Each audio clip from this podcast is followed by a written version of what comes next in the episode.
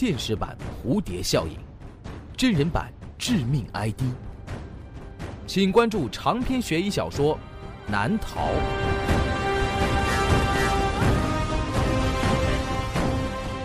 当当、京东、淘宝网上书店均有销售。朱威创作，朱威讲故事。周思阳刚搬进新公寓。这应该是他公司附近环境最好的公寓了，而且价格公道，地段很不错。周思阳几乎没有犹豫就交了定金和前三个月的月租，可以开始全新的生活了。周思阳很兴奋，他当即就开始对房子进行了整理规划，然后去置办一些日常需要的东西。周思阳是一个室内装修设计师，最喜欢的就是这些有关于屋内摆设的工作了。在房间即将整理完毕的时候，周思阳接到了一个电话，那是公司打来的，叫他现在去整理一个设计方案。他赶紧穿好衣服，拎着两袋整理出的垃圾下了楼。楼道外面是一个垃圾堆放处，周思阳把垃圾拎了过去，然后他看见在垃圾堆放处的旁边有一块牌子，那牌子上面写着“不可燃垃圾丢弃日期是星期六”，落款写着“楼层管理员”。不是吧？周思阳想，怎么还有这样的规矩？他下意识地想把垃圾拎回去，但是又转念一想，哎呀，时间已经来不及了。老板是有名的不讲理，平时没什么事儿，只要他心情不好，就能找出一堆事儿来。这要是给他抓到了一点点纰漏，他会没完没了的。再说垃圾而已，应该不会有人知道是自己堆放在这儿的吧？周思阳把两袋垃圾放在了垃圾堆放处，还小声的自言自语说了一句。不好意思啦，见谅吧。然后周思阳上班去了。一个下午，周思阳都在忙着修改这个方案，还忍不住跟同事聊着自己搬家的消息。看来这个新公寓让周思阳很满意，便宜舒适，就连加班都没有影响到他的这份开心。本故事音频由朱威编辑制作并讲述。这个故事的名字叫做《管理员》。欢迎收听。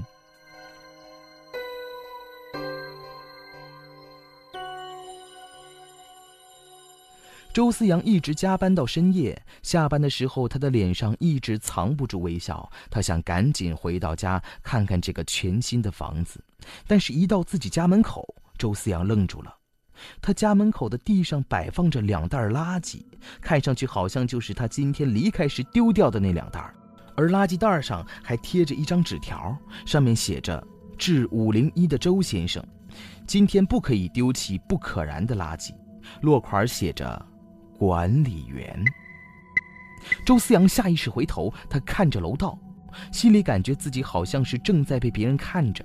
他想，是不是楼外面装着监控探头啊？不愧是周边环境最好的小区，这管理员还真是专业呀。周思阳站在原地，不好意思地笑了笑，冲着空荡荡的走廊说了声“不好意思”，然后他开门，把垃圾拎进了屋里。晚上，周思阳还是在头疼着设计方案的事儿。一帮不懂文化的人成为了你的文化买家，可真让人烦。周思阳决定休息一下，他打开了音响，放了首歌。他来到了一个宠物笼子跟前，那里面有他饲养的两只仓鼠。饿了吧？我现在给你们喂吃的。而就在这个时候，门铃响了起来。周思阳看了一下表，已经是晚上十一点半了。这个时候会是谁来呢？周思阳去开门，门外站着一个戴眼镜的男人。你是？我是五零二的陈山。这么晚了，音乐不能放这么大声，会影响到别人的。你？哦，我是这栋楼的管理员。万一有人做出没常识的事情，会影响到大家的，大家都会向我抱怨。没常识的事儿，周思阳并不是很喜欢陈山的用词。我并没有开很大声啊。总而言之，半夜不能有噪音，这是这栋楼的规矩。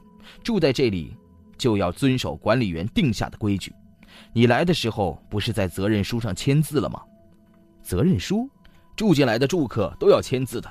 签了字就要好好的遵守，否则就会被联名赶出这栋楼。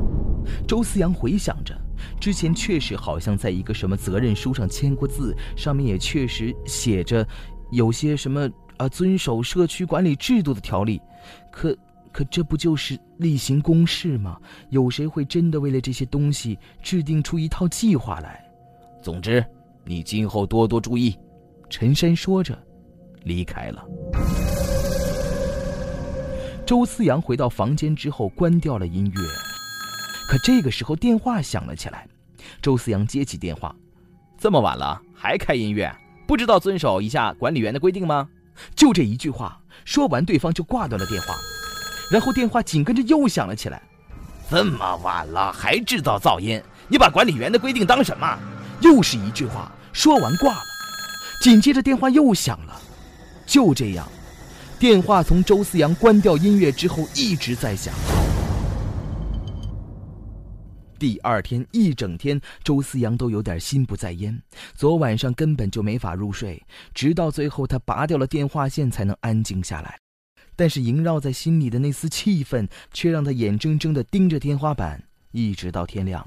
太过分了，周思阳想。就算自己违反了什么规定，也用不着这样，所有人每人一个电话打给他吧。周思阳打算今晚早早的睡下，看看谁再来烦他。可是刚刚走到了家门口，他就惊呆了。家门口堆放着两袋垃圾，那是他今天上午丢掉的。然后垃圾上贴着一张纸，上面写着：“请将可燃垃圾和不可燃垃圾分开处理。”落款写着：“管理员。”而他的门上也贴满了这样提醒的字条。没搞错吧？周思阳无奈地拿着垃圾走进了屋子。他下班本来就很晚，到家已经是十点多钟了。整理完这两袋垃圾之后，差不多是十一点，浑身都是垃圾的味道。周思阳决定先去洗个澡。而洗着洗着，水停了。就在这个时候，电话又响了。周思阳顶着一脑袋洗发露去接了电话，你太没有常识了，居然这么晚还在洗澡！我把水给你关了。你，你是谁啊？我，当然是管理员啊。周思阳实在是受不了了，他直接来找到了管理员的家。不好意思，有人在吗？我是五零一的周思阳，请问管理员在家吗？可是门一直没应。这个时候，一个穿着正装的老伯经过了这里。啊，老伯。请问管理员平时什么时候在家？管理员，老伯说：“他一直都在啊。”说完，老伯走了。可周思阳无论怎么敲门，门就是没有人应答。无奈，周思阳回家了。回到家之后，他就发现自己家的传真就在一直打印，而这个时候电话也响了起来。周思阳接起电话：“这么晚了，还在走廊里大喊大叫，请你一定要好好遵守管理员的规定。”这个时候，周思阳注意到传真机上接收到的都是手写的社区规则，字体不一，看上去并不是一个人写的。而电话仍然在没完没了的响着。周思阳拔掉了电话线，关掉了手机，又拔掉了传真机的数据线，沮丧地躺在了床上。第二天，周思阳被老板一顿臭骂。原因就是今天公司的董事莅临观摩。本来经理是打算叫上周思阳一起去参加早餐会的，但是周思阳家的电话打不通，传真传不过去，甚至连手机都是关机。周思阳只能低着头不说话。他能说什么呢？说自己被一帮疯子缠上了吗？谁会信呢？自己这是怎么了？他进入的是一个什么样的小区啊？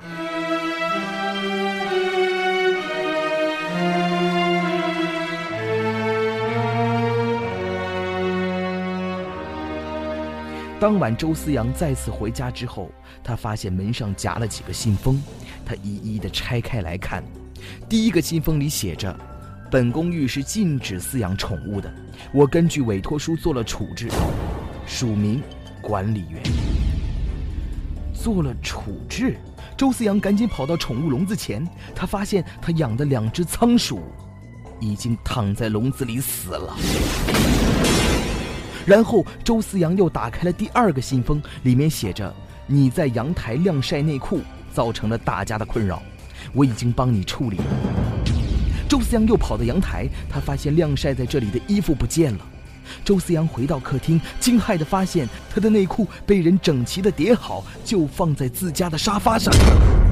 周思阳又打开其他的信封，有规定晚上几点之后不能用电的，有规定晚上几点之后不能用水的，有规定晚上几点之后不能在走廊里走动的。疯子，一群疯子。周思阳想，这就是一帮已经丧心病狂的疯子，他们实在是太过分了。自己不单单被监视着，自己的房间还被人自由的出入着。周思阳彻底接受不了了，他走出公园，站在走廊里喊：“谁是管理员？给我站出来！”突然，走廊里所有的门在同时被打开了，邻居们从门里走了出来。你竟然在这个时候吵闹，请你好好遵守管理员的规定。的公寓，你把管理员的规定当什么了？添麻烦。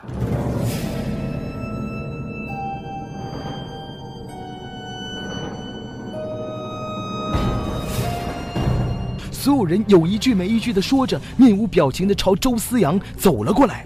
闭嘴！什么管理员的规定？其实根本就没有管理员吧？从一开始就是你们这帮疯子。是谁指使你们这么做的？是谁？就在这个时候，周思阳看见在走廊的尽头站着一个人，那是一个戴着眼镜的中年男人。周思阳想起来了，那就是他刚搬进来那个登门造访、自称是管理员的陈山。是你！周思阳朝陈山跑去，陈山扭头就跑，周思阳在后面拼命的追。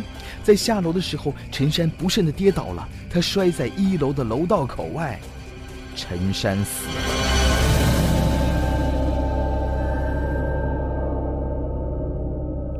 周思阳走了过去，从陈山的怀里翻出了一个居民通讯的本子，那上面记录了这栋楼所有居民的联系方式、姓名和其他的资料。果然是你，混蛋！周思阳想，他拿着本子站在原地，而这时这栋楼的居民都伸出头在朝楼下看，看着躺在地上的陈山和站在陈山身边的周思阳。你们看见了吧？你们的管理员不见了！周思阳站在楼下的空地上，胜利般的喊叫。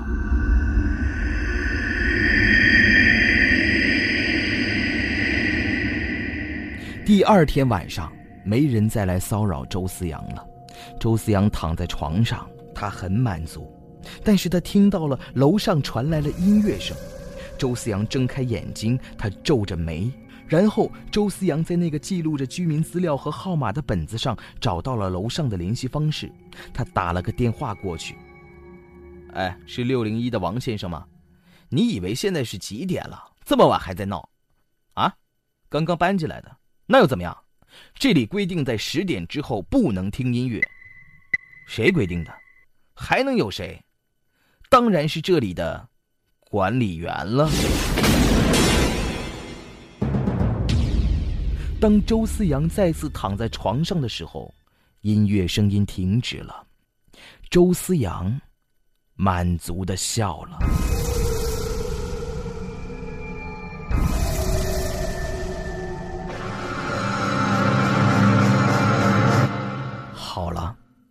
这就是我为您讲述的管理员的故事。